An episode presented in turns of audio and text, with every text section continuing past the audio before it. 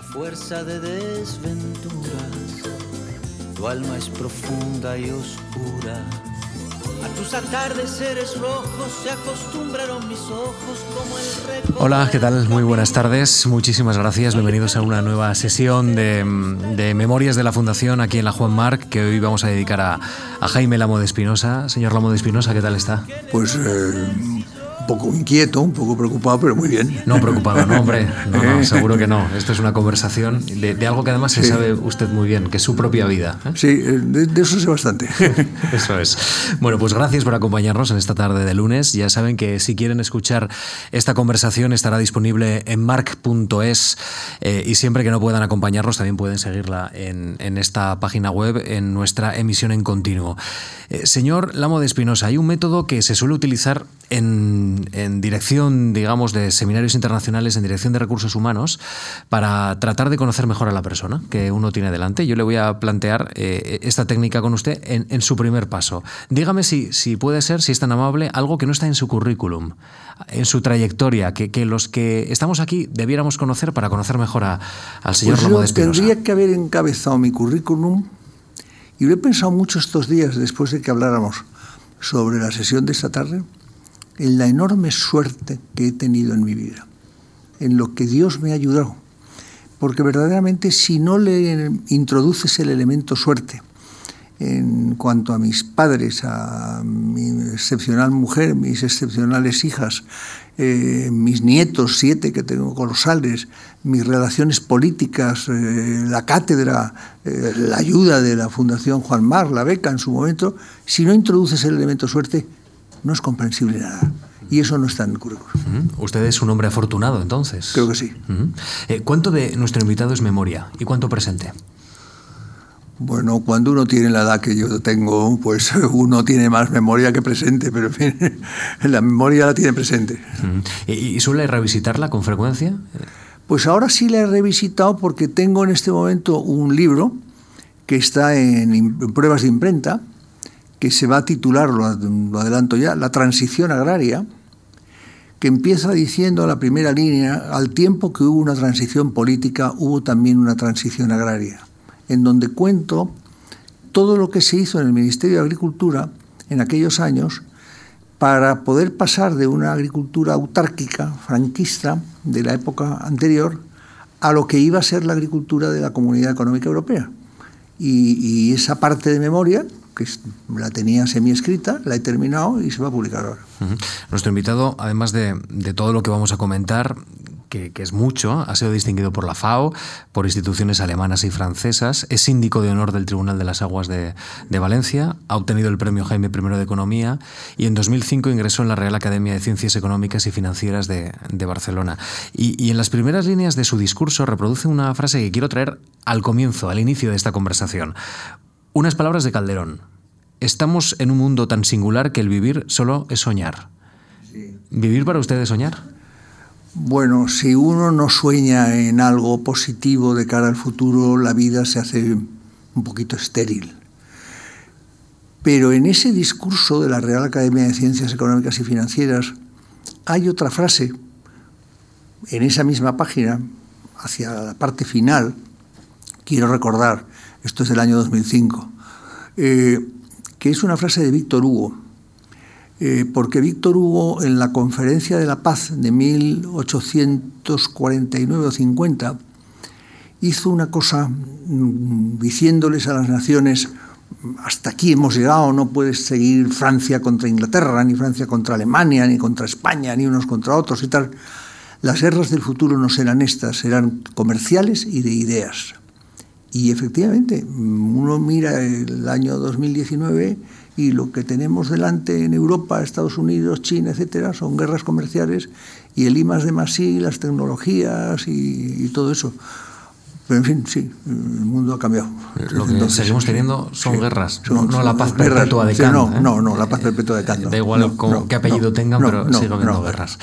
En fin, Jaime Lamo de Espinosa nació en Madrid en 1941, eh, es doctor ingeniero agrónomo, economista, profesor emérito de la Politécnica de Madrid y, muchas más cosas que descubriremos en esta conversación. Eh, también, por ejemplo, diputado en la primera legislatura de la democracia, ministro de Agricultura en el gobierno Suárez. Eh, comencemos por el origen, señor Lamo de Espinosa. ¿Qué nos explica de lo que es usted, su hogar, su casa, su padre, su madre? Pues eh, explica mucho, porque yo no tuve, mm, lo normal sería decir, tuve una familia normal, pero no, no, no lo era, porque mi padre era un hombre, primero una familia media alta, mi padre era un hombre cultísimo, un abogado verdaderamente muy notable, eh, mi madre era una mujer de origen francés cultísima, que además nos mm, infundió a todos los hermanos la cultura francesa, yo creo que desde el principio, de tal modo que todos somos francófonos, todos hablamos francés, todos, todos hemos leído casi más eh, desde, al principio obras francesas que obras en español, aunque luego eso no ha sido así. Y, esa familia, a mí mi madre me, convirtió en un melómano tremendo, me llevaba a los conciertos del Palacio de la Música y yo quise durante un tiempo ser director de orquesta porque Ataúd Argenta me, me nubilaba. Bueno, todo eso es de una familia que no tiene, no se la encuentra uno todos los días. Y eso fue verdaderamente una suerte que nos colocó a todos los hermanos en un gran camino. ¿También la cocina francesa eh, estuvo presente en su niñez? También la cocina francesa y la valenciana, porque mi padre era valenciano y la cocina valenciana, los arroces, las paellas y todo lo demás nos gustaban mucho. Eh, entiendo que el contacto con la literatura, la música, con, eh, en esa España además de posguerra, con tantas ausencias, le dio una oportunidad que pocos tenían en aquel país. ¿Usted era consciente de esa suerte que tenía, ahora que hemos empezado a hablar de, de la fortuna? Bueno, éramos conscientes casi todos por una razón. Eh, yo estudié en el Colegio del Pilar y los compañeros éramos todos más o menos pues, de las mismas características.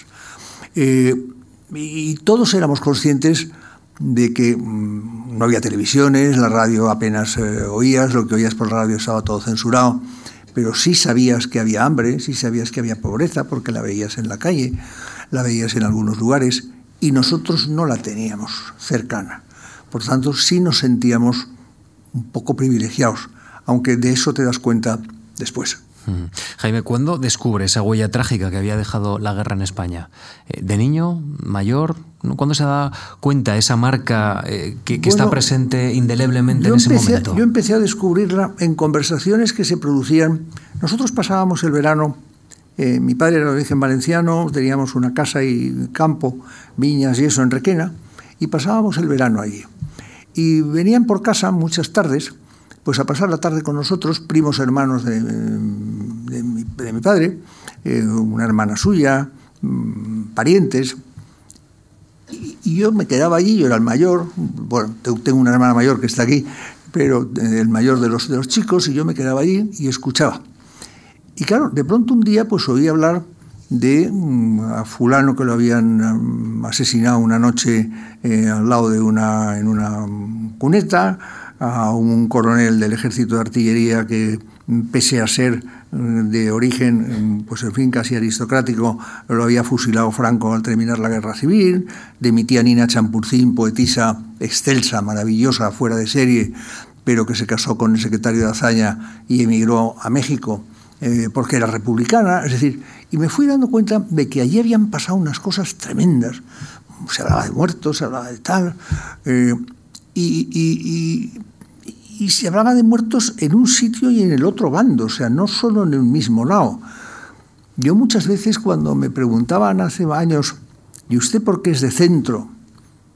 Yo decía, porque en mi, en mi casa, sin querer, había que ser de centro, porque eso era lo que yo había escuchado y lo que yo había vivido.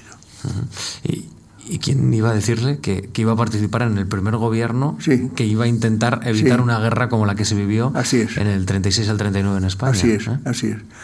Pero bueno, yo creo que aquello estábamos, en aquel momento, todos los que estábamos más o menos próximos a la vida política. Yo en aquel momento era un tecnócrata trabajando como director general en una dirección general de un ministerio, o en varias, porque tuve varias. Eh, todos estábamos en esa idea y todos teníamos el convencimiento de que a la muerte de Franco, que además ya había designado al rey, a don Juan Carlos como sucesor, eh, a la muerte de Franco vendría el rey y con el rey cambiaría todo. Y cambiaría todo además en la dirección que había marcado su padre, don Juan, que era una España de todos los españoles. Y eso fue lo que se produjo. Luego le voy a preguntar a largo entendido por esta etapa importante, pero em, usted estuvo en el Palacio, perdón, en el Colegio del Pilar, estuvo aquí al lado. es decir, que venir a la fundación es casi casi revisitar su infancia. Casi, casi, casi. Me imagino que ha cambiado mucho. Sí los alrededores o no? Bueno, el Colegio del Pilar no lo sé porque yo prácticamente solo vuelvo pues, una vez al año cuando tenemos el Día del Pilar una reunión los, los antiguos alumnos. Y entonces sí, acudo ahí. Eh, luego tengo una cena con mis antiguos compañeros. Pero, los pilaristas. pilaristas. Pero éramos tan,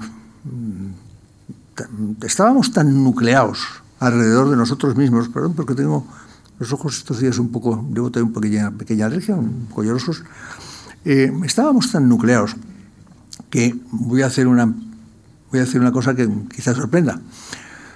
A nosotros en clase nos eh, llamaban por, nuestros, por, nuestro, por el orden de nuestros apellidos. Bueno, pues nos llamábamos Abella, Abelló, Álvarez, Aragonés, Arecha, Gabalanzad, Burrul, Carrascosa, Caruana, Franco, Izaguirre, Franco. O sea, me los sé todos. Pero a mis compañeros les pasa lo mismo. Éramos un colegio muy unido, muy unido, con un enorme compañerismo y con una libertad hasta religiosa, siendo un colegio religioso, verdaderamente notable.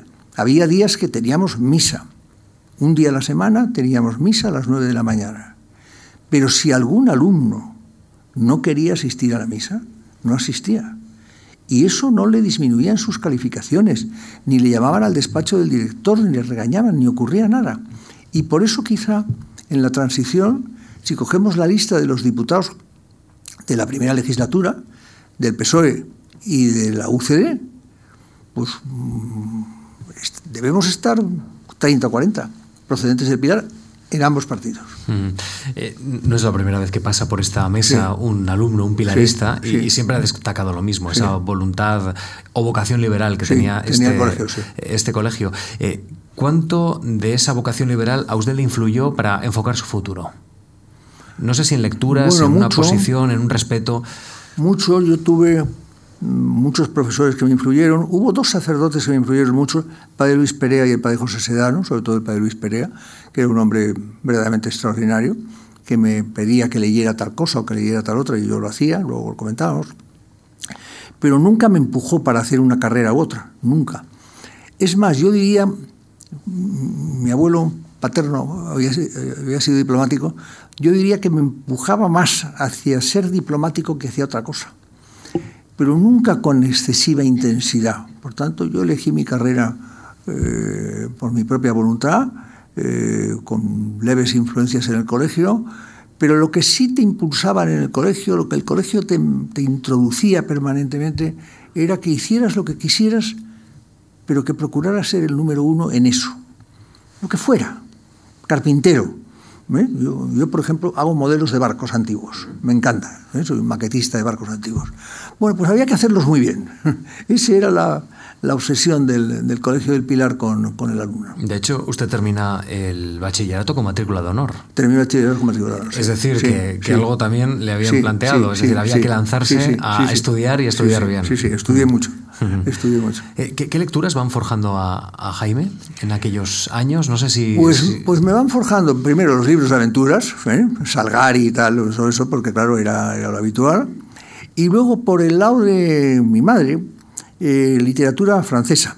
André Maurois, Guy de Maupassant, etc. Es decir, mmm, había un híbrido, Víctor Hugo, eh, Alejandro Dumas, había un híbrido entre los libros españoles que eran, mm, pues eso, más de aventuras y de entretenimiento y de tal, y una literatura mucho más sólida, mucho más eh, difícil, y además en francés, pero que nos pasó a todos los hermanos. Aquí están varios de ellos y si le preguntaras en lugar de a mí, le preguntara usted a mis hermanas, pues estarían diciendo lo mismo.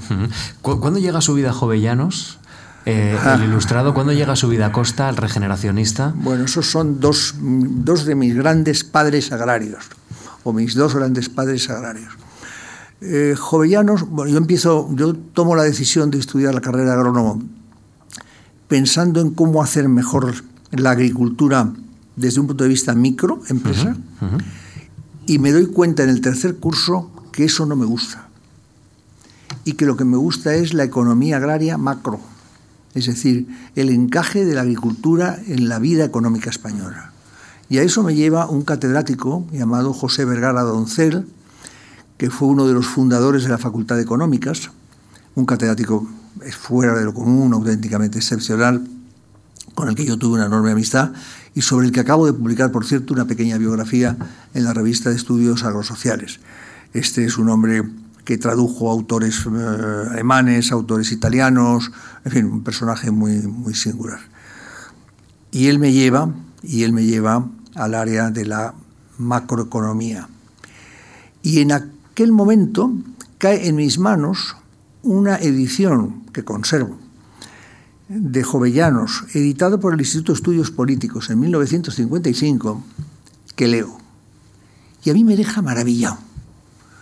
Bueno, yo, eso, eso es el, el, llamado informe sobre la ley agraria que hace Jovellanos cuando es el presidente de la Real Sociedad Económica Matritense, de la cual hoy yo soy vicepresidente, primero. Y yo he tenido el libro de Jovellanos en mis manos, el original. Pero lo que manejaba yo entonces con 18 o 20 años era la edición del Instituto de Estudios Políticos. Y a mí me sorprendió, entre otras cosas porque empezaba diciendo algo que me ha quedado grabado y si lees publicaciones mías lo irás encontrando en todas partes, y es que lo primero que hace Socovellanos es atacar los estorbos que impiden el desarrollo de la agricultura, y dice, entre ellos las leyes. Es decir, este es un país excesivamente organizado, excesivamente burocratizado, lleno de leyes que impiden hacer cosas, que todos son obstáculos. Y a mí aquello me influyó mucho. Costa aparece en mi vida más tarde, pero aparece en mi vida cuando el tema, cuando me doy cuenta de que la política hidráulica en España es esencial si se quiere mantener una gran agricultura. Y Costa es el número uno en eso. No fue agrónomo por puro azar, yo tengo publicado un libro sobre él en el que cuento que me parece que, que él tenía esa intención, pero afortunadamente para él no lo fue. Fue el primer notario en la historia de España, defendió la política hidráulica, defendió todos los, bueno, tiene un libro precioso que son los diálogos con el río Ésera, en donde él habla con el río, y el río y él se cuentan unas cosas asombrosas. Y, y Costa a mí me ha influido mucho en escribir cosas sobre el mundo del agua y sobre la política hidráulica. Después de, del grado en, en, en, agrónomos de la sí, Politécnica, sí. termina en 1965, sí. en el 66 obtiene el título de doctor ingeniero bueno, antes me caso. Bueno, justo en el 65, mi mujer está aquí, me caso, porque no estaba dispuesto a seguir ni un día más sin casarme. y quería vivir fuera de, de, de, de casa de sus padres, ¿no? quería independizarse. Eh, bueno, eh, después del grado de sí. ingeniería agrónoma, estudia economía. Sí. Y, y, también es diplomado en Derecho Agrario por la Asociación Española sí. de esta disciplina. Sí. Eh, ¿Por qué el derecho y por qué la economía? Bueno, la economía porque Vergara me llevó anímicamente en sus explicaciones al mundo de la economía. Y yo comprendí que me había equivocado, que yo tenía que caminar hacia hacer a la, economía agraria, a la macroeconomía agraria. Me matriculé en económicas, tardé cinco o seis años en hacer la carrera, porque claro, la hacía a ratos cuando podía, mientras que estudiaba agrónomos y luego cuando empecé a trabajar, etcétera. Eh, con alguna asignatura muy difícil, como la de Fuentes Quintana, con quien luego tuve mucha relación pero en fin, hice, hice, hice la carrera y me salió bien y tuve una buena carrera de económicas, etc. Y de pronto un día descubrí que en, las, en Alcalá de Henares se estaban dando unos cursos, que era una diplomatura, en Derecho Agrario. Y en ese momento pensé, bueno, soy ingeniero agrónomo, soy economista, pues ¿por qué no voy a estudiar Derecho Agrario? Total, es un año. Entonces me matriculé, iba desde Madrid a Alcalá algunas tardes aquellas clases y obtuve la, la diplomatura. Y todo eso me, me, completó bastante la manera de ver, de ver las cosas. Uh -huh. Y esto explica luego la labor en la administración de la que vamos a hablar ahora, sí. pero también eh, esto viene ahora mismo al presente porque sí. usted eh, tiene una explotación en Requena sí. y de alguna manera todo vuelve o, o, casi nada desaparece del todo, ¿no? Pues Jaime? casi nada desaparece del todo, sí. Me gusta ocuparme de las cosas de las viñas de allí de Requena es una, es una, finca pequeña con viñedos y con almendros. la he transformado, he conseguido tener unas plantaciones de viñedo que se venden ahora para cava de un viñedo francés, Chardonnay, la uva Chardonnay es una uva magnífica, para hacer un cava con sal, y todo eso me atrae, me atrae mucho. Pero eso es la micro, eso es al final es la contabilidad de los kilos de abono y las horas de poda, los jornales, esas cosas. Y el cálculo de seguros también. El cálculo ¿no? de seguros. Porque tal y como están las cosas. Que, que, por cierto firmó la primera ley, ¿no? De la democracia. La ley de seguros, de agrarios, seguros agrarios es mía, la hice yo y estoy muy orgulloso de ella porque la OCDE la ha definido como, la, perdón, ¿eh? porque puede parecer que eh, esto, pero la ha definido como la mejor ley de seguros agrarios del mundo junto a la de Canadá. Y cualquier experto hoy en seguros agrarios en el mundo copia la ley española. Y la prueba de que es buena es que lleva 40 años de existencia y ningún ministro ha tocado ni un artículo. Nada, sigue siendo la misma ley de entonces cosa que a mí me enorgullece mucho. Claro. Bueno, usted termina agrónomos, el doctorado, completa el grado de, en instituciones públicas agrarias de la Escuela Nacional de la Administración Pública en Alcalá de Henares. Y no, sé si usted entiende que, que, su labor o su, digamos, su misión está en la universidad, más que en la administración pública, en aquel tiempo. ¿Usted hacia dónde quería ir? No, vamos a ver, es que en aquel tiempo pasaba una cosa que hoy no ocurre. Las escuelas de ingenieros no dependían de la Universidad Politécnica, que no existía dependía de los ministerios. Nosotros, yo, pero cualquier, como yo, todos nosotros, cualquiera que ingresaba en una escuela de ingenieros tenía antes que hacer una selectividad, unos años de, mi caso era biología, botánica, química, física, matemáticas, dibujo a mano alzado y dibujo lineal. Cuando se aprobaba eso, uno ingresaba en la escuela de agrónomos. Y al terminar la carrera, automáticamente uno era funcionario del ministerio. Automáticamente. O sea, ya estaba en el servicio público. No había que hacer nada más. Entonces, bueno, a mí me vino muy bien aquello, lo hice y me convertí en funcionario público según terminé. Y según terminé, pasé a trabajar a Concentración Parcelaria, que es el lugar donde yo conozco a Fernando Abril en un curso que nos organizan en el Castillo de Coca. Y ahí conozco a Fernando que luego fuimos grandes amigos y nos ayudamos los dos mutuamente.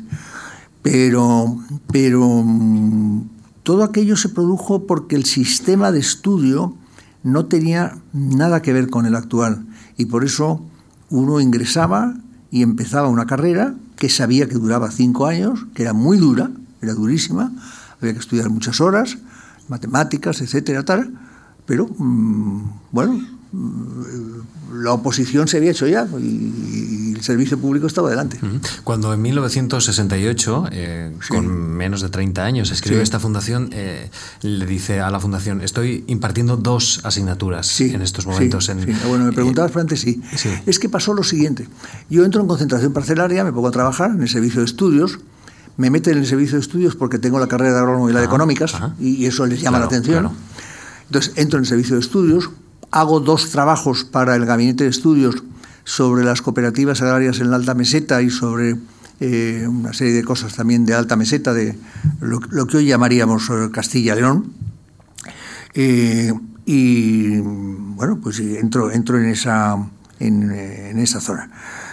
Y estando en, eso, en el, servicio de estudios, el, subdirector general de la, concentración parcelaria era Luis García Oteiz un ingeniero agrónomo muy inteligente, inteligentísimo, muy culto, que era profesor de economía en la escuela de agrónomos. Y de pronto lo nombran subsecretario. Entonces él se va a la subsecretaría y tiene que dejar vacante la plaza de profesor, donde yo estaba ayudándole como ayudante de clases prácticas. O yo iba allí un día a la semana, daba una clasecita de una hora de clases prácticas y me marchaba. Era una cosa apenas sin importancia.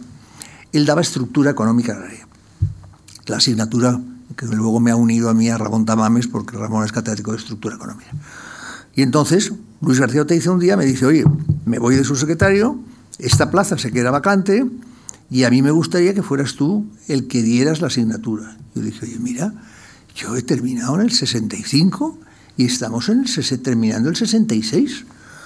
¿Y quieres que sea profesor de la asignatura, no ayudante? Sí, sí, sí.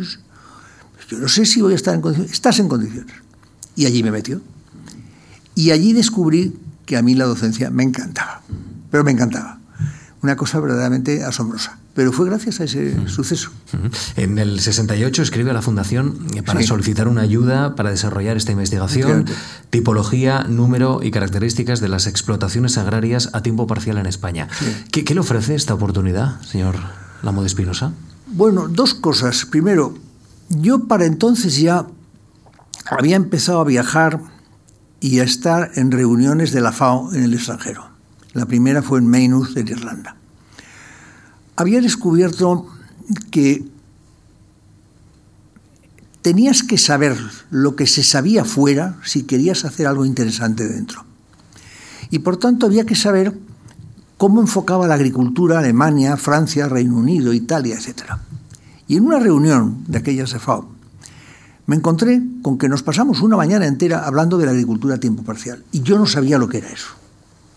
Yo en aquel momento no sabía lo que era eso. Y volví a España pensando, ¿cómo puede ser que todos estos hablen de este tema y yo no tenga ni idea? Y entonces dije, esto hay que investigarlo. Y fue cuando escribí a la Fundación Juan Mar pidiéndole una ayuda para hacer un estudio sobre esta materia. La fundación fue amabilísima conmigo, me dio la ayuda, me prorrogó un poquito el plazo porque hubo una cosa que me interrumpía el terminarla a tiempo y la he estado buscando. Como yo tengo un buen archivo y bastante ordenado, he encontrado el informe, que lo he traído aquí, está escrito con unas viejas máquinas de escribir como se escribía entonces, y he encontrado incluso hasta la correspondencia que tuve en el año 69 con la Fundación Juan Marc para solicitar la ayuda. Y esta beca y este estudio luego me fueron de gran utilidad en la cátedra, porque algún catedrático de los que intervino en el tribunal que me juzgó la oposición, a quien yo conocí después y traté mucho, un día me contó que al tribunal le había llamado mucho la atención el estudio de la Fundación eh, Juan Marc sobre la agricultura a tiempo parcial. O sea que yo agradeceré toda mi vida a la Fundación. En una buena parte soy catedrático gracias a ese estudio y gracias a la ayuda de la Fundación. Claro, porque usted es catedrático en 1971, con 30 años. Con 30 años. Sí. Obtiene la cátedra de, Economía y Política Agraria en, Valencia.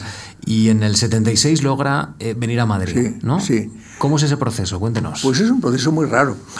Primero porque ganar una cátedra a los 30 años pues, pues no, no era normal. Pero de pronto se convocó a la plaza. Y yo tomé una decisión extraña, que consulté con mi mujer, eh, porque claro, había que dedicarle muchas horas de estudio al tema, que fue, y la oposición era en Valencia, que fue la de decir, ¿y si me presento? Lo más que puede pasar es que no gane, pero habré aprendido cómo es una oposición de cátedra, que entonces eran dificilísimas, tenían seis ejercicios, el primero de méritos con trinca, en fin, bueno, era muy complicado ganar una cátedra de momento y podían presentarse otros, que efectivamente pasó, se presentó otro más. Pero me matriculé. Y llegó el día el momento de la oposición, fue en el mes de julio. Eh, yo le pedí a mi mujer que se fuera con mis hijas a, a, Gandía para estar fuera de Madrid, que me dejaran estar absolutamente absorbido por la cátedra. Lo hicieron, me quedé aquí y estuve una semana entera de ejercicios en los cuales me ayudó bastante eh, el profesor Cotorruelo, Agustín Cotorruelo, que era un gran catedrático de política económica, que un día me descubrió, hablando con él en el FORPA, eh, la, ventaja, la, ley de ventajas comparativas. Y me la explicó él, yo no la conocía. Y cuando le pregunté, profundizar en el tema, me dijo, mañana te traeré el libro de David Ricardo, que yo no había leído. Me trajo el libro de David Ricardo, lo abre y me enseña una página en donde en media página habla de la ley de ventajas comparativas. Y le dije, pues déjamelo para que me lo lleve y lo estudio. Y me dice, no, no, lo asombroso de este libro es que lo más importante es la ley de ventajas comparativas y solo ocupa media página. Y es verdad. Bueno, pues Cotorruelo me ayudó, Camilleri me ayudó, Velarde me ayudó, me, me orientaron, me formaron, me presenté a la cátedra y afortunadamente la gané. Y me fui a Valencia. Y estuve yendo a Valencia a dar clase, yendo y viniendo. No me costaba demasiado, mi familia, como he contado antes, mi padre era valenciano, mi abuela vivía en Valencia, y yo iba y venía. Y al cabo de cuatro años hubo el catedrático de la asignatura en Madrid, Ramón Beneito, un gran ingeniero agrónomo, eh, se jubiló. y entonces esa plaza salió a concurso. Pero salió porque ya había plaza en Valencia a concurso de traslado. Y yo me presenté al traslado, no tuve que volver a hacer una oposición. Como no se presentó nadie más, pues me dieron la plaza por concurso de traslado y trasladé la cátedra a Madrid. Y ya desde entonces permaneció en Madrid. ¿Hasta el 2011? Hasta el 2011 en que me jubiló. Pero ese mérito. ¿Eh? Ese, mérito, claro, que, todavía visita la facultad. Sí, sí pero vamos, en el 2011 cumplí la edad reglamentaria, la, universidad me jubiló como tenía, como era su obligación, y entonces ahí puede pasarte una cosa, y es que te vayas a tu casa de por vida, o que la cátedra, el consejo de la escuela de agrónomos y el rectorado, los tres, aprueben nombrarte mérito. Aprobaron nombrarme mérito, me nombraron emérito, y desde entonces doy muy pocas clases, pero doy algunas clases, ayudo en algunos cursos de doctorado, doy algunas conferencias, en fin, sigo vinculado con la universidad gratuitamente, gratuitamente porque es una condición, pero yo estoy feliz. Y, tiene la medalla de oro de la institución. Sí, o sea, que me, la dieron, me, la dieron, me la dieron hace ahora eh, tres o cuatro años me dieron la medalla de oro de la Universidad Politécnica de Madrid. Bueno, en 1978 usted es nombrado ministro de Agricultura en el gobierno de Suárez. Y mm, desde el punto de vista de competencia técnica, evidentemente tiene todo el sentido, porque había ocupado puestos muy relevantes en los gabinetes técnicos del ministerio, había sido director general de Industrias Alimentarias, subsecretario y en el 78 ministro. Pero, ¿por qué da el paso políticamente? ¿Por qué se implica políticamente en un momento tan trascendente para la historia del país? Y, decide ser ministro en ese gobierno? Bueno, yo no lo decido. Eh, yo no lo decido.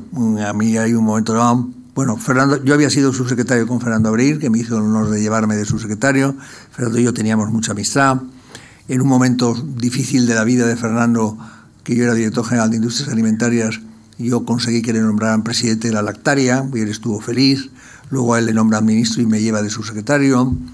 Eh, luego Fernando es llevado a la vicepresidencia eh, tercera del gobierno, a Moncloa, perdón, a, la Castellana, Castellana 3, y me lleva a mí de subsecretario otra vez con él. Y allí estuvimos seis meses, yo, él estuvo más tiempo. Seis meses, ¿por qué? Porque en aquellos seis meses el vicepresidente económico es Fuentes Quintana, Fuentes Quintana organiza los pactos de la Moncloa, una pieza sin igual, de la que se habla muy poco, pero que ojalá en este momento el gobierno que se forme, sea del color que sea, organizara unos pactos de la Moncloa como aquellos que eran unos pactos de Estado para salvar la economía en un momento dificilísimo. Y yo estoy allí con Fernando y participo y trabajo en los pactos de la Moncloa. Y de pronto un día, Fuentes Quintana le dimite a Adolfo Suárez. Hay toda una historia detrás, pero si la contara ahora esto sería larguísimo. Dimite. Yo sigo trabajando en Castellana 3 ese día y de pronto a las 5 de la tarde recibo una llamada por teléfono, del teléfono oficial, lo cojo, le va a hablar a usted el señor presidente de gobierno. Cojo el teléfono y es Adolfo, que me dice, Jaime, mira, te llamo porque voy a anunciar esta noche un cambio de gobierno y me gustaría que fueras el ministro de Agricultura. Pero hombre, Adolfo, ¿estás seguro? Tal? No admito que me digas no, tienes que ser ministro de Agricultura. Lo que tú digas, Adolfo. Me levanté, salí del despacho, me fui al despacho de eh, Fernando y Fernando estaba hablando en ese momento con un compañero tuyo, con Manuel Martín Ferrán. Y estaban hablando los dos. Y entré y le dije, oye, ¿qué acaba de pasar esto? Pues fenomenal, pues magnífico, pues tal. Efectivamente, esa tarde eh, Adolfo lo anunció y yo al día siguiente, 23 o 24 de febrero del año 78, tomé posesión de la plaza en el ministerio. Ministerio que yo conocía muy bien, esa era la gran ventaja de, de, llegar al ministerio.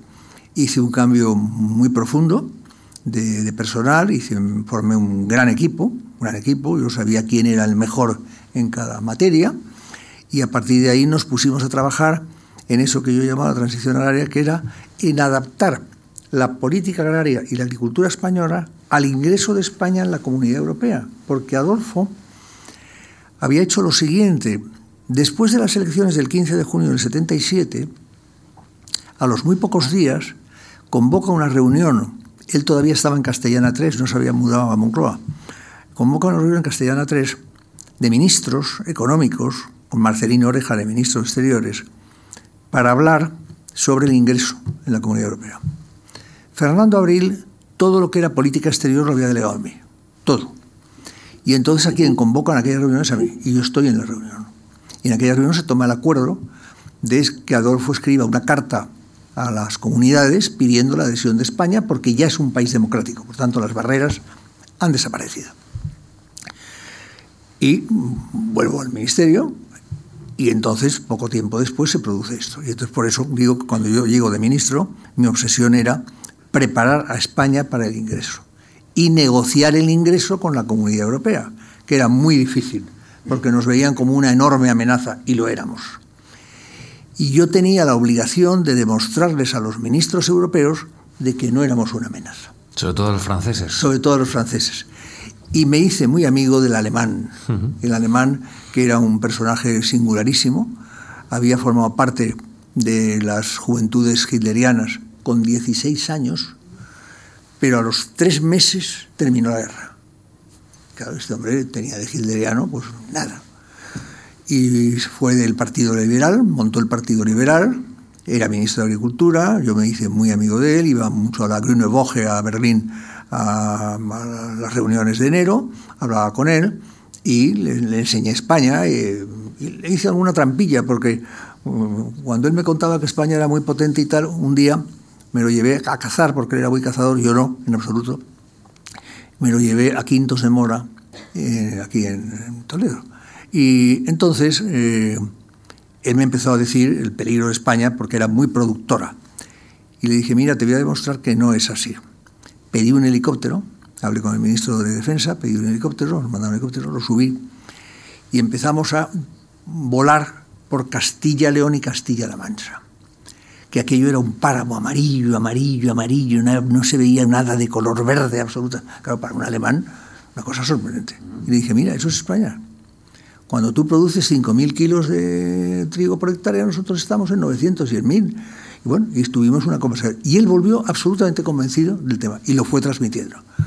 Y eso fue la política del Ministerio, organizar al Ministerio para estar en la Comunidad Europea. Jaime, eh, la verdad es que la transición fue una operación muy arriesgada, eh, no tenía ninguna garantía de éxito. ¿Ustedes cuando se sentaban en el Consejo de Ministros, eh, ¿no sentían que estaban en mitad de una tormenta perfecta? Sí, teníamos, teníamos vértigo. Teníamos vértigo todos, empezando por el, eh, por el presidente, aunque el presidente la verdad es que transmitía siempre una seguridad y una promo en lo que estaba haciendo asombroso, porque las personas de entonces no eran las de ahora. Había una voluntad clara de coincidir, de no volver a tener un conflicto como el de la guerra civil había una voluntad clara de no volver a hablar de la guerra civil, de no volver a hablar. Ahora que se está hablando todo el día, desde que Zapatero pasó por la presidencia de gobierno, en aquel momento la voluntad era no volver a hablar de la guerra civil, era un tema pasado, había que olvidarlo.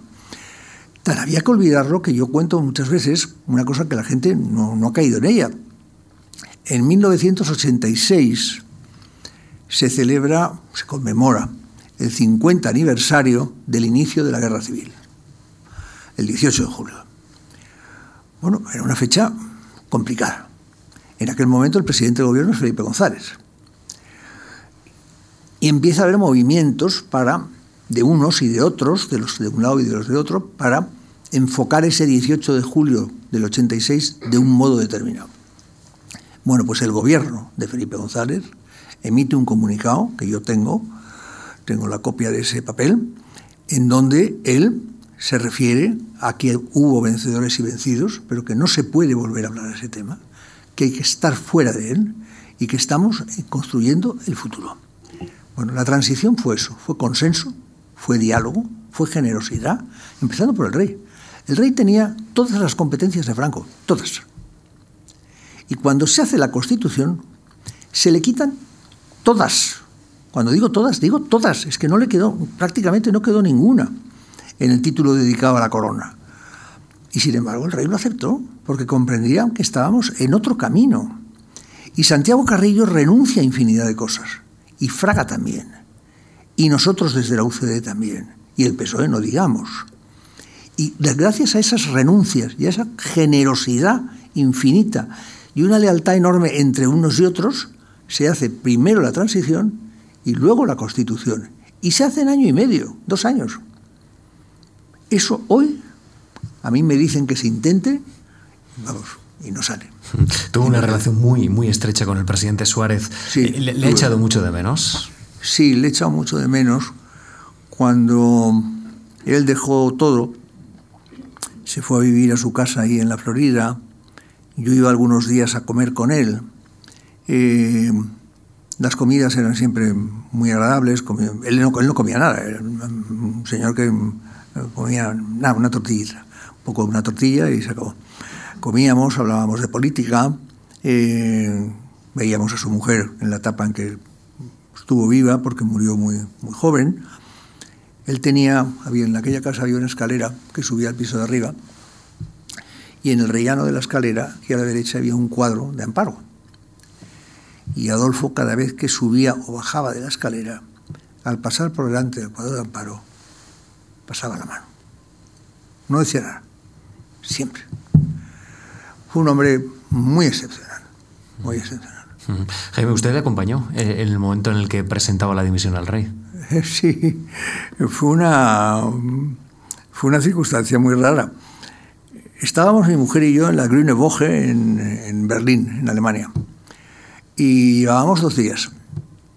Y en eso me llama Fernando Abril a decirme, oye Jaime, mm, vente corriendo porque Adolfo dimite.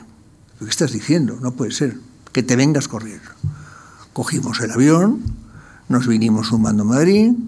Esa noche vino Fernando a mi casa a contarme lo que estaba pasando. Eh, y yo le dije, "Mm, mira, yo mañana por la mañana, a las 9 de la mañana, me voy a personar. Me contó que iba a ir al día siguiente a presentar la dimisión. Dije, me voy a personar en el despacho, en casa de en Moncloa, para ver si lo impido. Llamé al chofer y a las nueve y media de la mañana yo entré en Moncloa. Moncloa estaba toda apagada, no, no esperaban a nadie, claro. Pedí hablar con el presidente, bajó el presidente en tirantes, nos encerramos en un despacho nuevo que le habían hecho en un rincón de- del Palacio de la Moncloa, despacho, por cierto, a mi juicio muy feo, pero nos encerramos ahí y empezamos a hablar. Y yo le pregunté las razones de la dimisión, le dije, me ha pasado esto, me ha llamado Fernando, vengo. Bueno, me estuvo dando todas sus razones. Yo creo que no me ocultó ninguna. Yo estuve llevándole la contraria sistemáticamente. No hubo manera de convencerle. No hubo manera. Y a las dos horas y pico me dice, bueno, pues te dejo porque me voy a Zarzuela. Bueno, pues lo siento, Adolfo, pero en fin, piénsalo, tal. Y me dice, vente conmigo. Bueno, me subo en el coche con él y salimos camino de Zarzuela. Y en el camino saca un papel y me dice, esta es la carta de dimisión. La leo, carta era impecable, pero la fecha observé que era la del día anterior. Y le dije, la fecha la tienes mal, ¿eh? Hoy es día tal. Pues tienes razón. Pues ahora cuando lleguemos hay que cambiarlo. Bueno, llegamos a Zarzuela y cuando yo me voy a despedir de él, porque todo aquello no estaba previsto, me dice, no, acompáñame. Bueno, le acompaño. Entramos en el despacho de Sabino, Fernández Campos. Sabino se queda extrañadísimo cuando ve llegar Adolfo conmigo al lado. Yo, yo no estaba previsto que estuviera en nada. Bueno, entonces entramos, nos saludamos y Adolfo le dice, mira Sabino, traigo esta carta para el rey, te pido por favor que me la rehagan, había siempre papel del presidente allí, con la fecha de hoy. Sabino la lee, dice, pero, pero ¿qué dices? Pero, que le vas a presentar la dimisión al rey, pero el rey no espera nada de esto, pero, pero ¿qué me estás contando? Pues esto no puede ser y tal. Y entonces le dice Adolfo, que lo improvisó también, todo, todo eso fue improvisado, por eso es una anécdota singular. Le dice, sí, le voy a presentar la dimisión al rey. Y me he traído a Jaime como testigo, me acababa de invitar, y me he traído a Jaime como testigo para que quede claro que soy yo quien dimite y que no es el rey quien me pide la dimisión. Yo me fui ahí impresionado. Pues claro, inmediatamente después de eso yo me marché. Ya él subió, estuvo con el rey, comieron juntos, hablaron de todo lo que quisieron hablar y se mantuvo la dimisión y se fue después. Pero sí, sí, yo le acompañé. Jaime, usted es diputado por Castellón y Sí. del 81 al 82 es portavoz parlamentario del grupo UCD en la Eso Cámara es, Baja. eso es. Eh, ¿Son sus últimos pasos en política? Yo le quiero preguntar sí. si alguna vez valoró quedarse en política, abandonar No. la administración, eh, No. también la universidad y, No. y dedicarse a ella. No, vamos a ver. Yo me presenté a las elecciones del 82. de octubre del 82. Con poca ilusión, esa es la verdad. La UCD estaba ya desmoronada, la UCD ya no existía. bueno, de hecho, me parece que el resultado fueron 11 diputados. Y yo no salí elegido. Tuve una llamada de un eh, diputado de Castellón del Partido Socialista diciéndome que si yo quería, ellos mm, impugnaban unas mesas, lo habían estudiado ya, para que yo pudiera seguir de diputado. Partido Socialista hacia mí. Lo agradecí mucho, pero le dije que no. Y dejé de ser diputado. Y en el 83 me planteé, bueno, ¿y ahora yo qué hago? Porque yo llevaba muchos años en política. Y entonces decidí volver a la universidad. Volví a la universidad y a partir de entonces y hasta mi jubilación estuve dedicado a la universidad por un lado, que siempre me ha gustado, me ha encantado, y por otro lado monté un máster en comunidades europeas que no existía en España, fue el primero. Monté un centro de estudios y documentación europeo, que fue el primero en España. Claro, yo tenía una relación con Europa, con Bruselas, muy, muy buena. Monté aquello y estuve así mucho tiempo.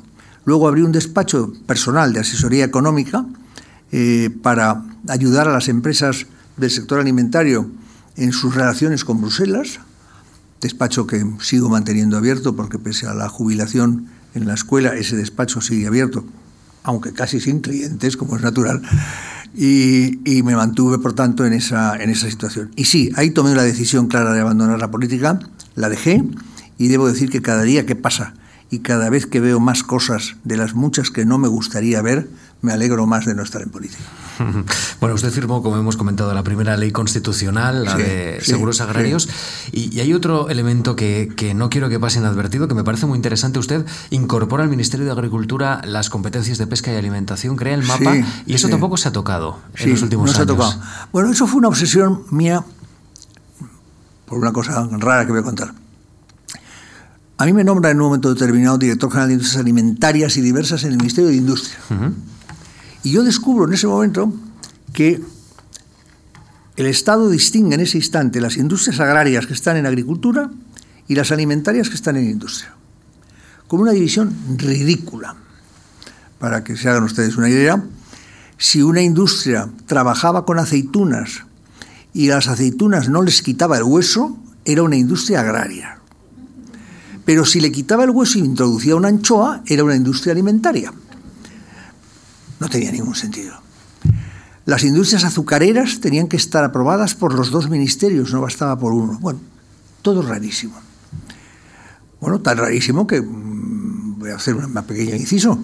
Si yo no llego a estar en el ministerio, el diario País no sale, porque el país estaba sometido a una ley, que era la ley de industrias exceptuadas del año 39, y un día se personan en mi despacho dos ingenieros agrónomos, José Vergara y José Ortega Espotorno, hijo de Ortega y Gasset, a quien nosotros conocíamos porque vivíamos en la misma casa en la calle Montesquinza, se presentan en el despacho los dos para pedirme que, que el país está a punto de salir, pero que no se han acordado que la imprenta necesita la ley de imprenta, un permiso, y que hay que conseguirlo en 10 días.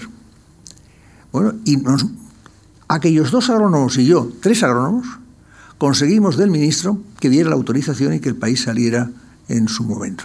Bueno, estaba contando esto como introducción, pero estaba hablando de otra cosa que no me acuerdo en ese momento qué era. Sí, eh, eh, estaba planteando, eh, estábamos hablando de... A ver, ¿de qué estábamos hablando? No lo sé.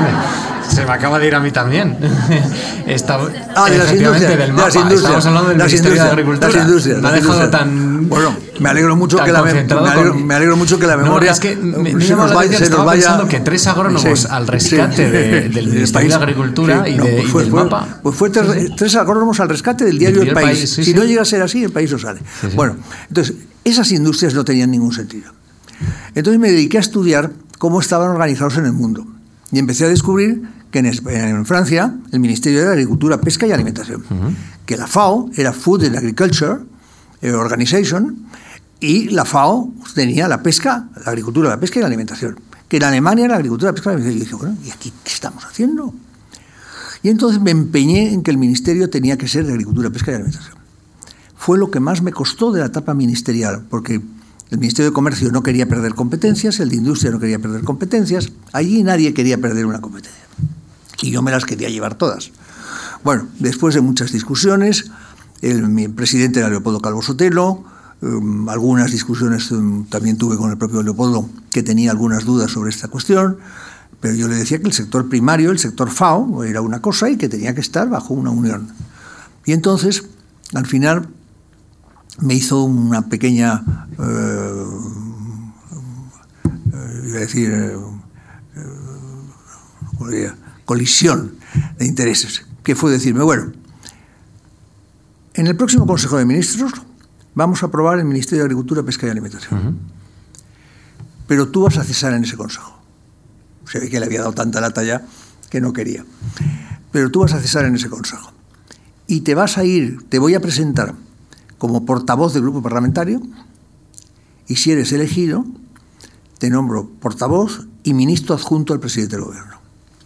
Y efectivamente, el 2 o el 3 de diciembre del año 81, eh, en ese Consejo de Ministros de diciembre, de principios de diciembre del 81, yo soy elegido primero portavoz del grupo parlamentario, con un buen resultado electoral, sustituyo a Miguel Herrero, que era mucho mejor parlamentario que yo, basta decir basta, y además un gran eh, portavoz del grupo, y me nombran ministro adjunto al presidente y me instalo en Moncloa junto a Rodolfo Martín Villa, que se instala de vicepresidente eh, político oh, del gobierno. Y esa fue la razón por la que yo salí. Y ahí se quedó el Ministerio de Agricultura, Pesca y Alimentación, que luego le han añadido el agua en algún momento, se lo han quitado uh -huh, después, uh -huh. en algún momento le han añadido medio ambiente y se lo han quitado después, y lo han ido cambiando. Y en este momento se llama Ministerio de Agricultura, Pesca y Alimentación. Hoy no me chocaría nada que con los cambios de gobierno que van a hacer, el ministerio pase a llamarse de otro modo.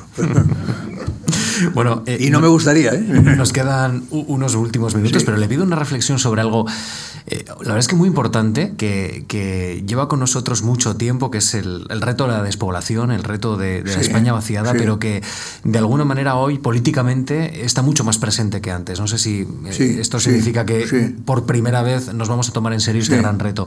Pero, pero claro, usted que tanto ha pensado la distribución económica del país, la planificación agraria, usted que ha estado eh, en, esa, en esa transición de la política sí, agraria, ¿cree usted que, que eso puede ayudar de alguna manera a mantener la población en estos territorios o hay que enfocar el problema desde otro punto de vista? Yo creo, vamos a ver, en, el, en ese discurso mío de ingreso en la Academia de Ciencias Económicas y Financieras del año eh, 2005, 2005. Uh -huh.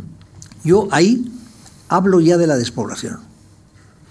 Porque yo fui presidente del patronato de Tierra de Campos y yo había recorrido Tierra de Campos y había ido viendo cómo los pueblos de Tierra de Campos, y estoy hablando del año 68, 70, se vaciaban. A mí había un pueblo en Tierra de Campos que me ha asombrado siempre, que es Fromista, que tiene al lado otro que es Villalcázar de Sirga, con un templo templario fuera de lo común. Y ese pueblo, Villalcázar de Sirga, cada vez que yo he ido, iba teniendo menos, menos, menos población. Y un día pregunté, hace seis o siete años, ¿qué población hay? Y me dijeron 50.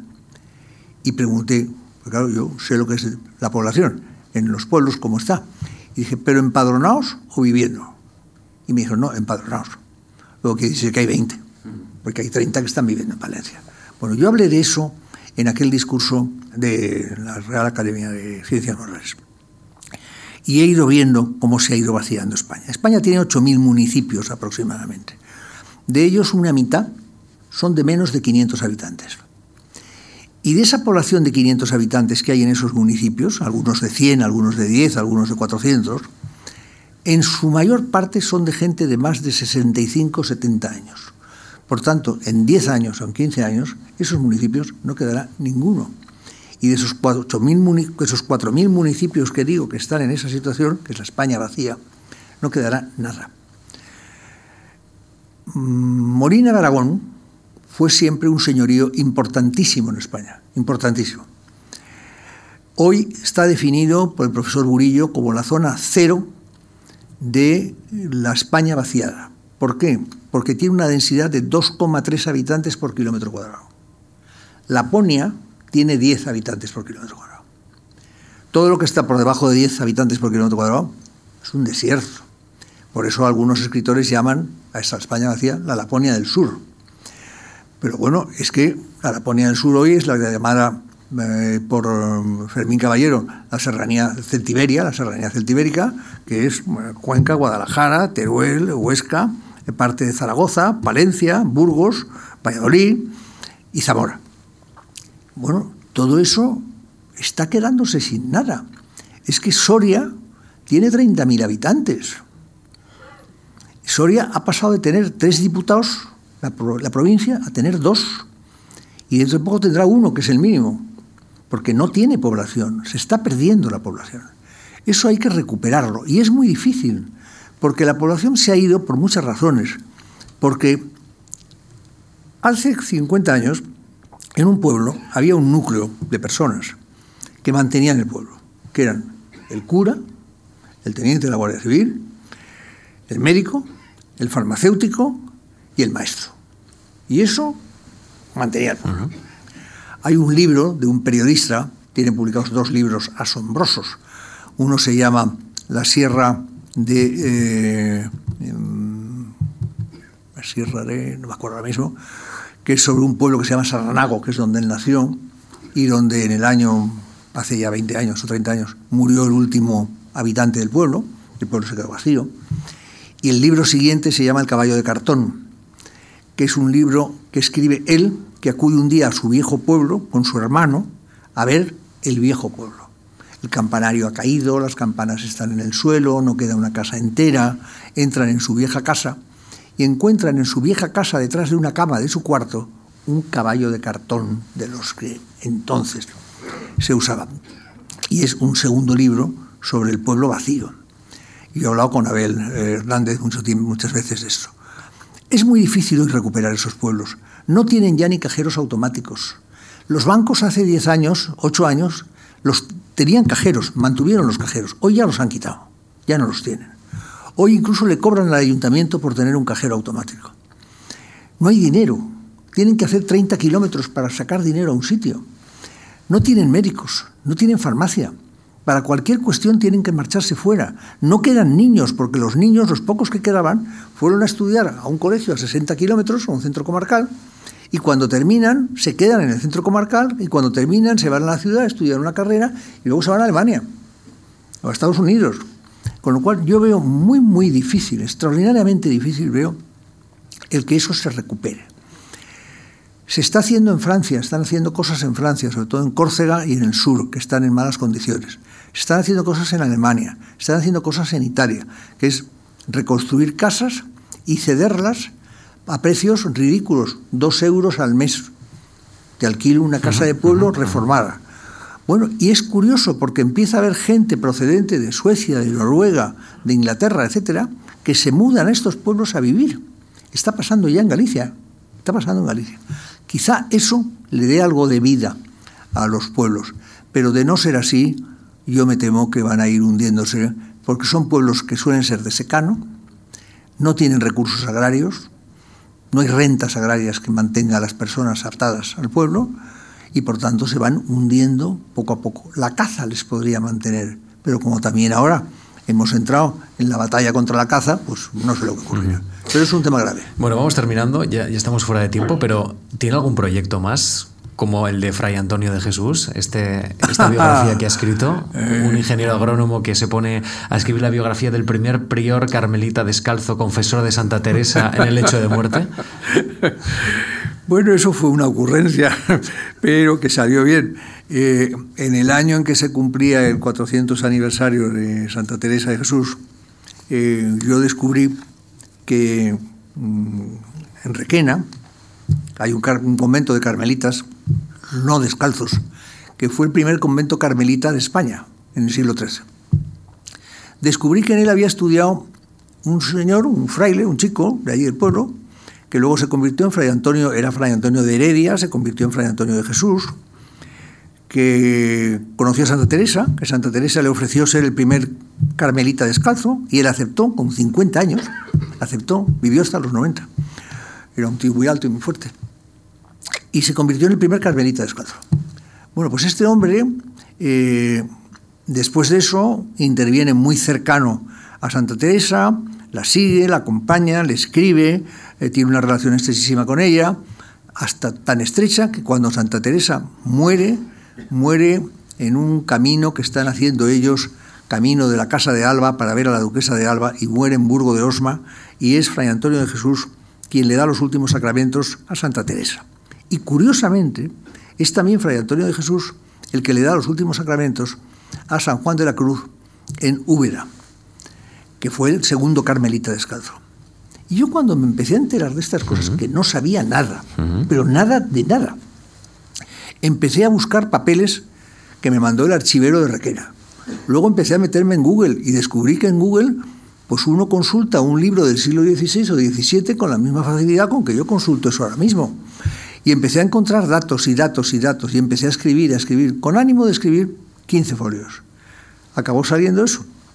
Y se lo mandé al padre Tomás Álvarez, a Burgos, que, según me dijo todo el mundo, era el mayor especialista, ha muerto hace un par de años, el mayor especialista en Santa Teresa de España. Tiene muchísimo publicado. Y le mandé mis páginas. Y me devolvió la llamada entusiasmado. Y me dijo que querían ellos editar el libro. dije, pues nada, ahí se lo mando, haga usted con él lo que quiera. Y publicó ese libro, del que estoy muy orgulloso, porque es lo único que he escrito en mi vida que no tiene nada que ver ni con economía ni con agricultura. Bueno. Pues Jaime, ha sido un placer conocerle. Muchas gracias. Un gusto de conversación, la verdad, que podía haber derivado en, terrenos interesantísimos también que no han sido mencionados porque su vida da para mucho y su experiencia también sobre, sobre el campo, pero también sobre la política, ¿eh? que, tal y como están las cosas, eh, bueno, pues... Eso es, otra, conversación. eso estaba pensando yo, ¿de qué manera a veces la política puede ayudar los medios de comunicación? ¿eh? Esto tampoco se ha explicado. Esto que ha contado del diario El País ha sido muy curioso. Bueno, pues Jaime, mucha pues suerte gracias. de verdad. Y les cuento que ¿eh? la semana que viene tenemos una sesión con Antonio San José de la cuestión palpitante. Hablaremos de Turquía, del futuro de Turquía. Gracias a todos ustedes. Muchas gracias a todos.